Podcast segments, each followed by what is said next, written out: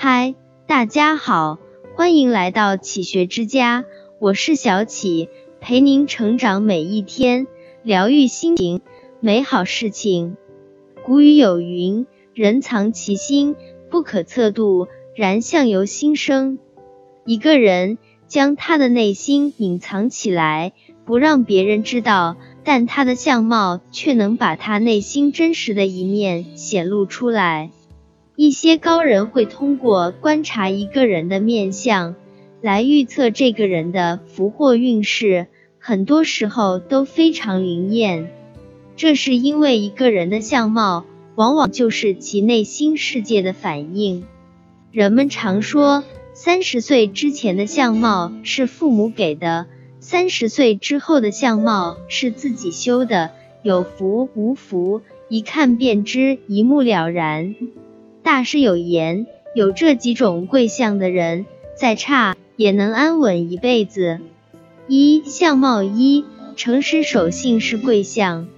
墨子有云：“诚信者，天下之结也。”意思是说，出门讲诚信是天下行为准则的关键。讲诚信的人，天下有志之士都愿意结交。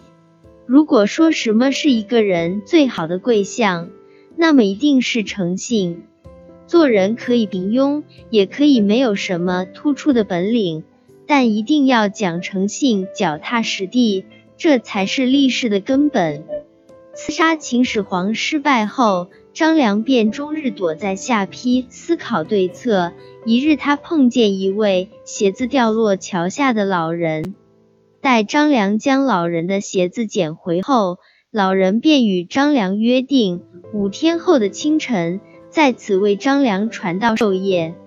五天后，等张良来到桥头时，发现老人早已等候，于是老人要求五天后再见。就这样，一连三次，张良从不缺席，最终成功用诚信打动了老人。在得到老人的兵书后，张良辅助刘邦击败了秦国，消灭了项羽，建立了汉朝。为什么诚信如此重要呢？因为这个世界的运行规则，便是建立在众人都讲诚信的基础上。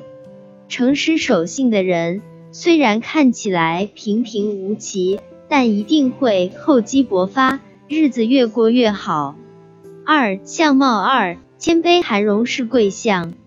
道德经说：“敦兮其若朴，旷兮其若谷。”人呐，他的品行就该淳朴的像未曾雕刻过的玉石一般，他的胸襟就该如同空旷的山谷一样，能够容纳这天地万物。为人处事最好的状态，便是做人谦虚，不骄不躁。三国时期，蜀汉的建立者刘备，他没有曹操的背景，也没有孙策一般的大哥，但却打出一片天地，三分天下。刘备之所以能够成功，所凭借的便是谦虚的态度，遇事不慌，兵败不恼。为了请卧龙诸葛亮出山，刘备抛下自己皇叔的身份。一而再、再而三的上山探访，如此谦卑的态度令诸葛亮大为感动，愿意随他出山，一同匡扶汉室。俗语有云：“谦则久，傲则败。”谦卑才是为人处事的基本要义，也是我们的一大贵相。三相貌三，随和乐观是贵相。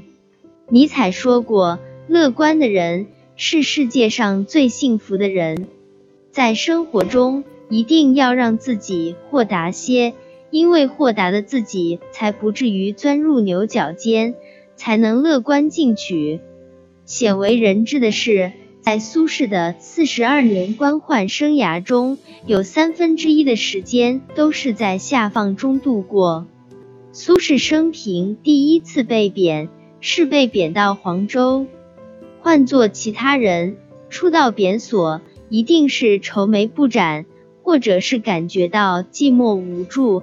但苏轼不然，无论到哪里，无论境遇如何，他都能看到希望，他都能乐观的面对，他都能随遇而安。苏轼不仅欣然前往黄州，并在黄州安然定居，写下名句“长江绕郭之鱼美，好竹连山绝笋香”。一个人的快乐，不是因为他拥有的多，而是因为他计较的少。当一个人拥有乐观随和的心态时，那么不管外面的世界如何变化，或者自身的处境如何变换。我们都能如苏轼一般做到逍遥又自在。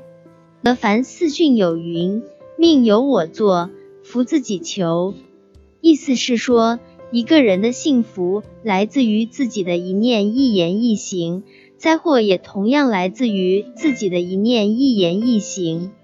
保持诚实守信的品格，懂谦卑能忍让且乐观随和，那么贵气自然会相伴。未来也能有所福运。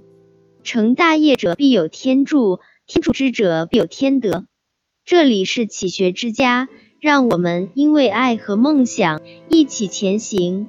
更多精彩容启学之家，关注我们就可以。感谢收听，下期再见。